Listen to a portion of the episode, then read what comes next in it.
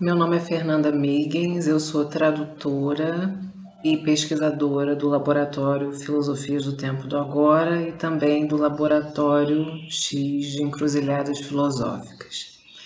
Eu vou falar um pouco sobre a Bell Hooks, na verdade, eu vou falar especificamente sobre um texto da Bell Hooks, ainda não traduzido para o português, que chama All About Love New Visions. Né? É, esse texto ele é uma espécie é, de tratado sobre o amor, né? É um, uma reflexão que, que ela começa a fazer, né? É, no fim de uma relação amorosa, de uma relação que, que ela tem acho que uns 15 anos, né? E que quando termina mergulha ela, né, um pouco naquilo que o poeta São João da Cruz chamava de noite escura da alma, né? E esse termo é um termo que a gente pode usar, eu acho, com bastante pertinência para falar do processo da Bell Hooks nesse livro, né? É, principalmente levando em consideração é, todas as referências que, que ela traz nesse livro, né?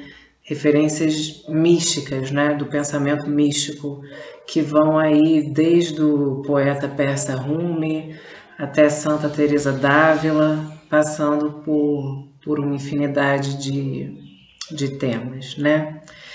É, quando eu começo a ler esse livro da Bell Hooks, eu tenho uma sensação de identidade muito grande é, com o sentimento que ela está experimentando, né? É, o sentimento de que não tem lugar para o amor nesse mundo, né? De que a gente é, vive em um mundo extremamente cínico, onde a porta para o amor não tem possibilidade de se abrir. E aí ela vai mostrar também, né?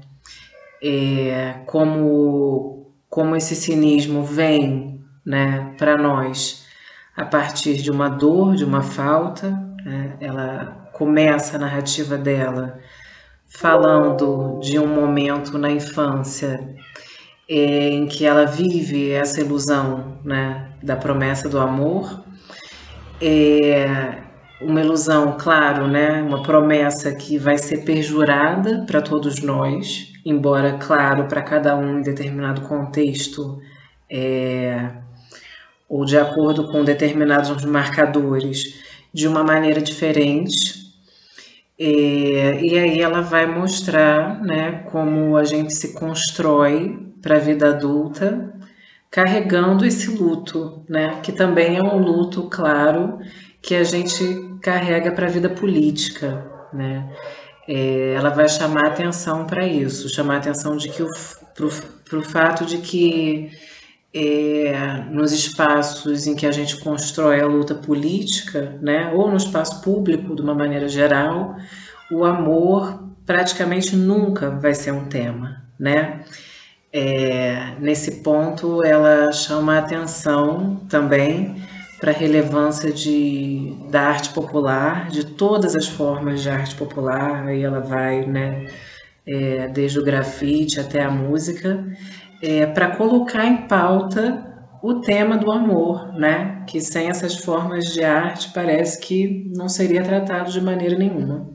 Então, é claro, é, ela traz, né, é, a relevância desse tema também é, para os movimentos feministas, né, para as teorias feministas e é, a relevância dele ser tratado nesse espaço.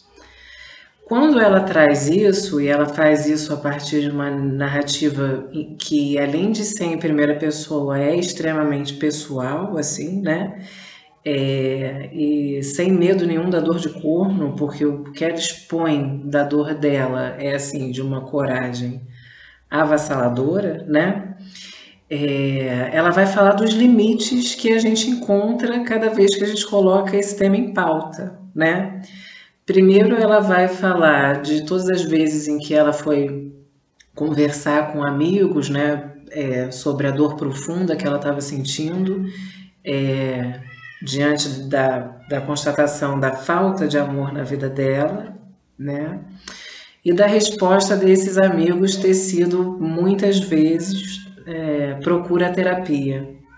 Aí ela vai também, claro, abrir aí um, uma grande possibilidade da gente discutir é, qual está sendo a função de uma determinada psicologia, né? Que acaba funcionando como uma espécie de ciência da adaptação, né? É, para garantir é, o indivíduo, ou a indivíduo aí, né? Mais ainda, é, em um mundo doente. Depois, é, ela aprofunda ainda mais isso, né? É, falando que trazer esse tema do amor para o espaço de pensamento encontra, né?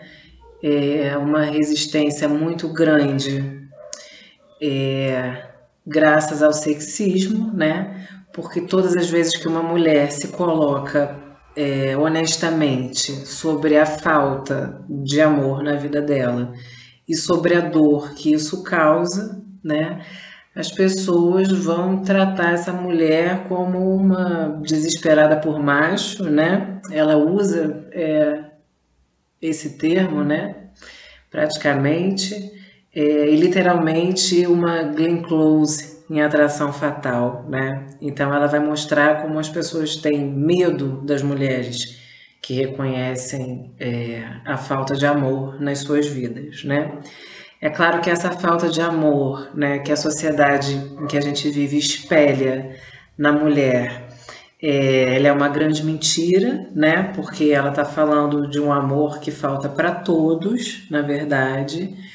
É, e que falta para todos, não só na perspectiva das relações individuais, claro, né? Sejam elas é, baseadas em, nas orientações que forem, né? É, até a falta de amor que a gente vê aí se manifestando de uma forma cada vez mais grave, cada vez mais intensa e cada vez mais relevante, né? É, como uma falta de justiça social, né? Que está aí pairando na cabeça de todos nós. É, o livro se abre para muitas outras coisas, mas não tem como eu falar tudo.